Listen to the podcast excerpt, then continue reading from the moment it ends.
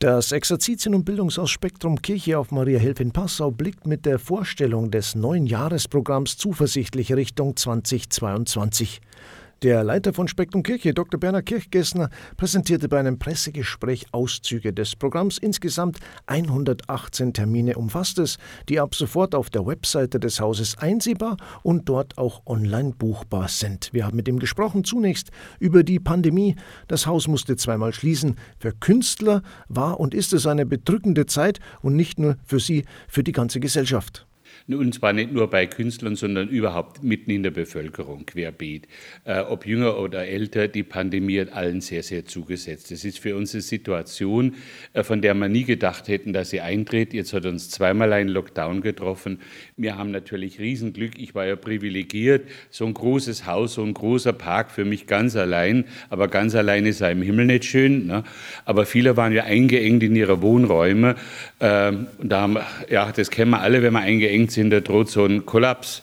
Und sehr viele sind innerlich wirklich kollabiert. Und ich sehe es als Aufgabe von uns Seelsorger an, die Menschen auch wieder aufzubauen, Mut zu machen, Mut zuzusprechen.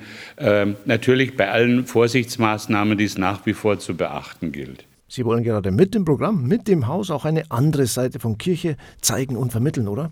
Wenn man das vergleicht, der Bischof, der geht einen sehr charismatischen Weg und mit vielen jungen Leuten, was sehr wichtig ist, damit auch wieder junge Menschen in die Kirche reinkommen. Wir gehen ihr, ihr hier so den traditionellen geistlichen Weg und beides findet seinen Zuspruch und beides findet da den Zuspruch unseres Bischofs, wofür ich sehr dankbar bin.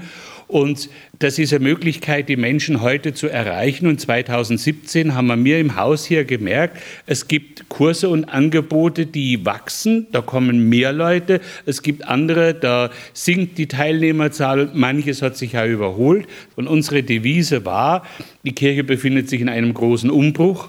Pessimisten sagen in einem Abbruch. Und wir haben gesagt, dagegen stemmen wir uns wir sind für Aufbruch. Damals haben wir eine Gebetsgemeinschaft gegründet. Am Sonntag begehen wir jetzt dann äh, den vierten Jahrestag, zu der jetzt ungefähr 90 Leute gehören, wo wir uns im Gebet stärken und genau darum bitten, Herr, lass mich wachsen, geistlich wachsen. Lass dieses Haus geistlich wachsen und die Menschen, die hierher kommen und die das suchen, was wir hier anbieten fester Bestandteil im Programm und da wird äh, das auch sonntäglich aufgeführt, ist ja die hauseigene Messe und das ist Ihnen auch ein besonderes Anliegen.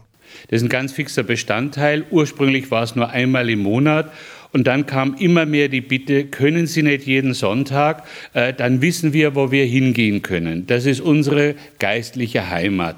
Und natürlich, das erfüllt einen mal mit Freude, wenn man sieht, da wächst etwas und Menschen kommen gerne. Dann haben wir mit dem früheren Generalvikar geredet und haben gesagt, du, bin so oft auf Aushilfe, ähm, wenn ich das jetzt immer anbiete, dann kann ich nicht mehr aushelfen draußen. Dann sagt er, ja, wie sind denn so die Zahlen? Und damals war es so, im Schnitt etwa 40 Personen. Und er sagt, mein Gott, jetzt war in der Stadt sowieso zweimal und in der, zweimal waren da auch nicht mehr wie 40 Leute da. Bleib in dem Haus und bau was auf. Und jetzt ist es so, dass wir sonntags einen Einzugsbereich haben von den Leuten bis zu 50 Kilometer, die nur der Sonntagsmesse wegen dann hierher kommen. Und äh, das Haus einfach geistliche Heimat geworden ist. Und das wollen wir äh, unterstützen, weil die Leute, die das so erleben, das auch wieder nach außen tragen und weitergeben. Da geht also auch nach dem Gottesdienst noch etwas weiter. Darum gefällt mir das Ite Missa est am Ende der Messe auf Latein besser, wie geht hin in Frieden. Geht, ihr seid gesendet. Und jetzt ist es an euch. Nicht nur fürs Wirtshaus zu werben, wo man so gut essen kann, da gehen wir hinterher hin, sondern auch zu sagen, kommt doch einmal mit zum Gottesdienst, schaut euch das doch einmal an, das könnte vielleicht auch was für euch sein. Und da sind wir noch so ein bisschen zu zaghaft, weil wir das nicht gelernt haben. Und da muss ich sagen, musste ich mich selber sehr, sehr umstellen. Als Kaplan hätte ich das niemals gemacht, weil ich mir gesagt habe, ja, ist doch klar, dass man am Sonntag zur Messe geht. Und überdies gibt es äh, Kirchengebot. Ne? Aber die Zeiten sind vorbei. Da müssen wir uns auf, auf das Heute einstellen und entsprechend reagieren. Insgesamt 118 Veranstaltungen aus nahezu allen Bereichen sind es. Für alles was dabei. Das Haus und die Themen sind ja auf vier Säulen ausgelegt. Also wir haben vier Standbeine. Der Bereich Exerzitien, christliche Spiritualität und Mystik. Äh, da glaube ich, haben wir ein ganz ordentliches Angebot äh, anzubieten. Dann der Bereich äh, liturgische Fortbildung und Ausbildung im Diözesanen Zentrum für liturgische Bildung, die Künstlerseelsorge, wobei das S bewusst groß schreibe, weil mir die Seelsorger bei und mit den Künstlern sehr wichtig ist und dann die Persönlichkeitsschmiede, wo Menschen etwas für ihre, zur Förderung ihrer Kreativität und ihrer Entwicklung tun können. Das sind so unsere vier Standbeine. Und dann kommen natürlich noch viele Tagungen. Man kann uns von außen belegen, man kann auch privat hier sich einmieten. Jüngst hatten wir am Sonntag 80. Geburtstag als Feier, wo jemand gesagt hat, na ja, das kann ja auch hier feiern, ich komme doch sonst da immer zu euch. Also es gibt viele, viele Möglichkeiten. Neu im Team ist Kirchenmusikdirektor im Bistum Passau Dr. Marius Schwemmer, der ja künftig auch als Referent tätig sein wird. Dr. Schwemmer ist ja hauptamtlicher Diakon und hat deshalb auch nochmal voll Theologie studiert mit dem Schwerpunkt Spiritualität und bei unserem Austausch, ich unterrichte ja alle jungen Kirchenmusikerinnen und Kirchenmusiker, sind wir draufgekommen, dass er jetzt aufgrund des Studiums, das er demnächst abschließt, eigentlich äh, sich ein Wissen und Können angeeignet hat, das sich super gut hier einfügen würde. Und auch durch die wachsende Gottesdienstgemeinde, äh, die auch für mich erwachsene Aufgaben eben mit sich bringt und auch durch manch gesundheitliche Einschränkungen, die ich in der Pandemie erleben musste, äh, war für mich klar, alleine schaffe ich das in, in diesem Umfang so nicht mehr. Und da hat sich das geradezu angeboten. Von der menschlichen Seite, von der fachlichen Seite, von der geistlichen Seite. Und das ergänzt sich jetzt wunderbar. Und das Echo, das von den Leuten zurückkommt, ihr passt echt gut zusammen. Und da, was der eine nicht kann, kann der andere. Also es ist wie so ein, wie so ein Tandem jetzt geworden. Neu im Programm ist eine spannende Reihe. Es geht an vier Abenden um die Geschichte des Bistums Passau. Und da konnten wir unsere Archivarin, die Frau Professorin Dr. Putz, gewinnen, die ja da ganz in diesem Bereich äh, zu Hause ist, die übers Jahr verteilt vier Schwerpunkte setzt. Sie geht einmal in die Frühzeit der Kirche im Bistum Passau. Wie hat denn hier das Christentum überhaupt angefangen? Wie hat es Fuß gefasst? Wie hat es sich ausgebreitet? Für heute, wo man in der gegenteiligen Entwicklung sind, wo alles wieder auf Klein-Klein zurückgeht, mitunter sehr spannend. Dann beleuchtet sie die Reformation, die Zeit der Aufklärung und geht in die dunkle NS-Zeit hinein. Was ist da eigentlich bei uns geschehen? Und ich denke, das kann auch ein Publikum ansprechen, das jetzt nicht so kirchenaffin ist, aber das sagt, Geschichte interessiert mich, ich wohne hier, was hat sich denn hier früher zugetragen, äh, was hat sich hier geschichtlich, kirchlich, kulturell, sozial ereignet. Und da, glaube ich, bietet sie einen guten Einblick. Einstieg.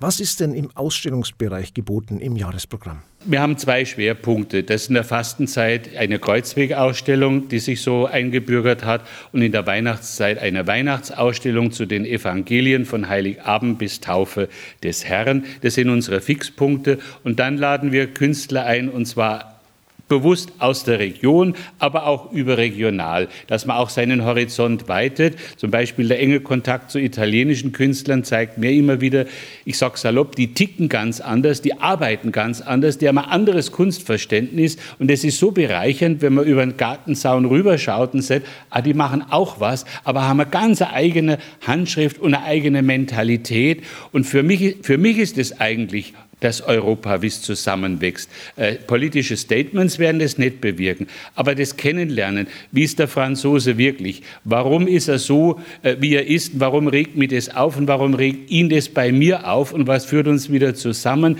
das finde ich ganz, ganz spannend. Das ist für mich ein ganz, konkrete, äh, äh ein ganz konkretes Aufeinanderzugehen in einem vereinten Europa. Und dann sind es natürlich Konzerte, äh, nebst den äh, Ausstellungen Konzerte, Besuche in Ateliers, auch persönliche Gespräche mit Künstlern in Finanzkrisen, in Lebenskrisen, wenn Künstler erkranken oder wenn sie altersbedingt ausscheiden und plötzlich spüren, hoppala, die Öffentlichkeit nimmt mich ja überhaupt nicht mehr wahr. Also das sind schon sehr, sehr große Belastungen oder jetzt auch in der Pandemie die Existenzfrage, äh, wie kann ich überhaupt so eine Pandemie überleben?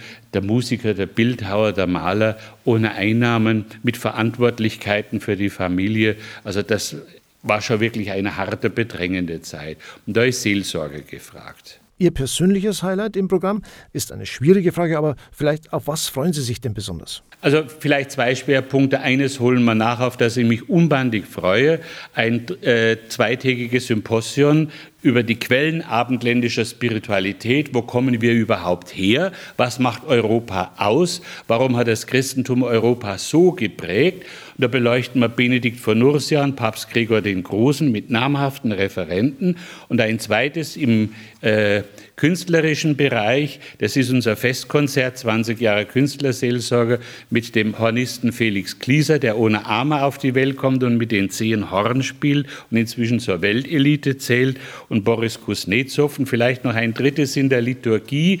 Das ist ein Studientag mit Professor Stefan Heid, dem Verantwortlichen äh, für die christliche Archäologie des Vatikan, der uns einen äh, Einblick gibt in die Liturgie der frühen Kirche und die Frage stellt, können wir vielleicht von da etwas für heute lernen? Was hat es uns zu sagen? Das sind so für mich drei Highlights im kommenden Jahr. Das Programm 2022 von Spektrum Kirche ist druckfrisch und liegt tatsächlich auch schon in Rom auf, und zwar auf päpstlichen Schreibtischen. Ich hatte die Ehre, letztes Wochenende das frisch gedruckte Programm äh, zusammen mit Süßigkeiten, weil man weiß, dass er gerne Süßes isst, dem Papst Benedikt persönlich in den vatikanischen Gärten überreichen zu können der wirklich gut und frisch äh, aufgelegt war, ganz fit, auch geistig fit, natürlich körperlich äh, zeichnen einem 94 Lebensjahre und der auch die letzten Jahre immer sehr regen Anteil genommen hat an dem, was hier im Hause geschieht. Wir sind immer wieder in Korrespondenz miteinander und bei der Verleihung des Premio Ratzinger am Samstag konnte ich es noch Papst Franziskus überreichen. Und das ist für uns ein sehr schönes Zeichen der Verbundenheit. Und es ist auch so schön, katholisch sein heißt weltweit unterwegs sein und weltweit vernetzt sein und zu wissen, der, der jetzt da in Rom sitzt, der tickt quasi geistig, geistlich, so wie ich auch. Und es gibt auch so große, ja, wie sage ich denn, wie so eine wie ein Netzwerk. Äh, man weiß, man kämpft nicht allein, vor allen Dingen in Momenten, wo man vielleicht eher äh, depressiv gestimmt ist und sagt, hat das alles noch einen Sinn? Äh, wie sieht die Öffentlichkeit Kirche nur noch traurig? Und du sagst, doch, da gibt es andere, die denken anders wie du, mit denen bist vernetzt, die geben da Halt und, und Stärke. Das macht dann wieder Mut. Dann wünschen wir viel Erfolg mit dem Programm 2022. Herzlichen Dank für das Gespräch. Das war unser Blick auf das gerade gedruckte Jahresprogramm 2022 von Spektrum Kirche, das Exerzitien- und Bildungshaus auf Mariahilf in Passau. Der Direktor Dr. Bernhard Kirchgessner war unser Gast. Das Programm gibt es online unter www.spektrumkirche.de. Dort sind die Veranstaltungen auch gleich online buchbar.